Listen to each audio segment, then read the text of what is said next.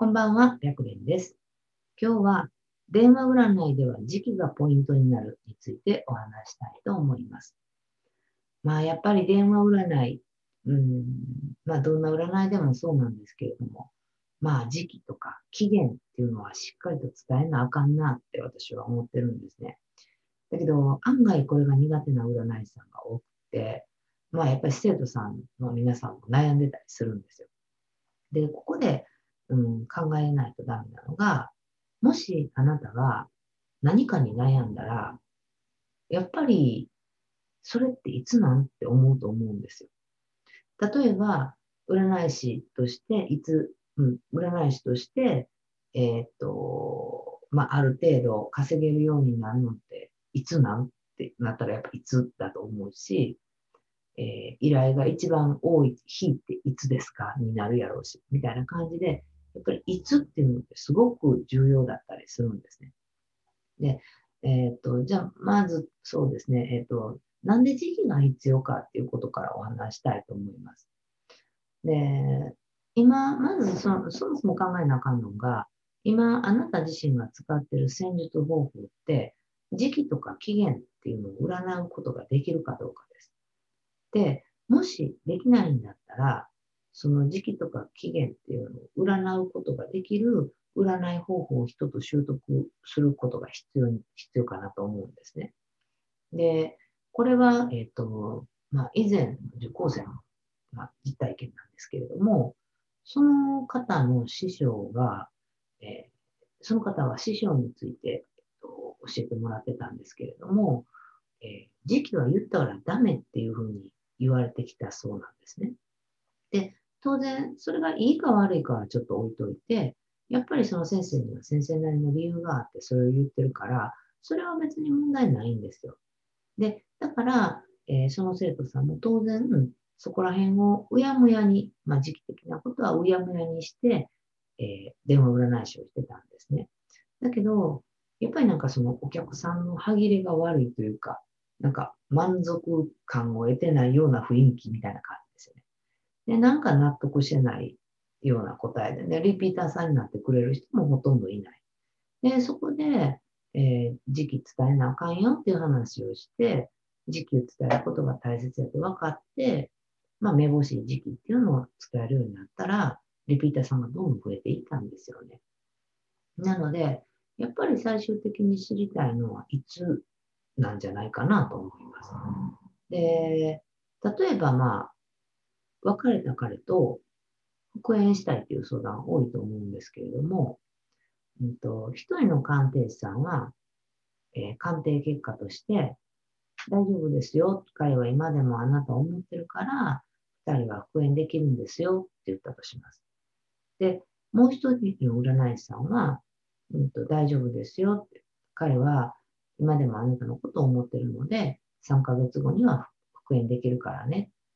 ちょっとした本当違いなんですけれども、やっぱり復縁したいっていう人って、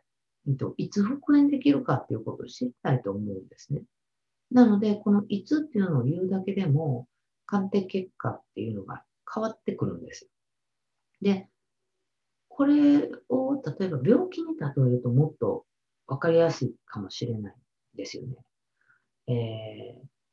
例えば、もしあなたがちょっと大きな病気をしたとしましょう。で、えー占い師さんに相談したときに、まあ、えっと、あくまでもその病気の治癒とかに関して占わないっていう、えー占い師さんもいてるので、そういう、それはそれで、えっと、あの、問題ない、問題ないというか、そういう考え方があっても当たり前かいいのかなと思ってるので、あくまでも例えとして考えてもらったらいいんですけれども、えっ、と、大丈夫ですよと。今回の病気はそれほどな、それほど長くかからず治りますよっていうこの答えで、えーあなた自身が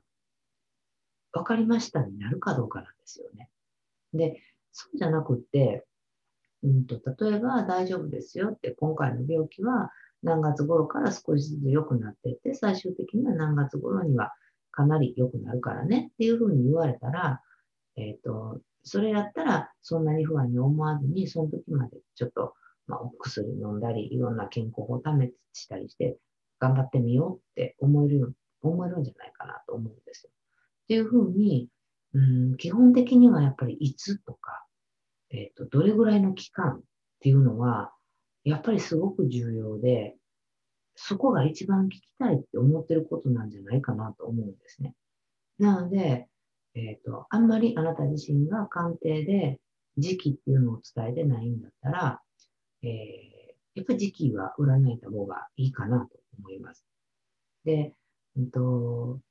まあ、時期を伝えずに、それでもリピーターさんがたくさんついてるんだよっていう場合は、えー、あなたの鑑定は別に時期を言わなくてもいい。